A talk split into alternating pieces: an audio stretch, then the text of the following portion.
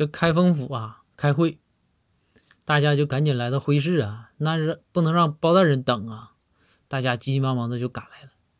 这个过程中啊，这展昭就看见赵虎，左手捧个萝卜，右手捧个萝卜，大白萝卜就在那啃，边走边啃，哭哧哭哧使劲啃。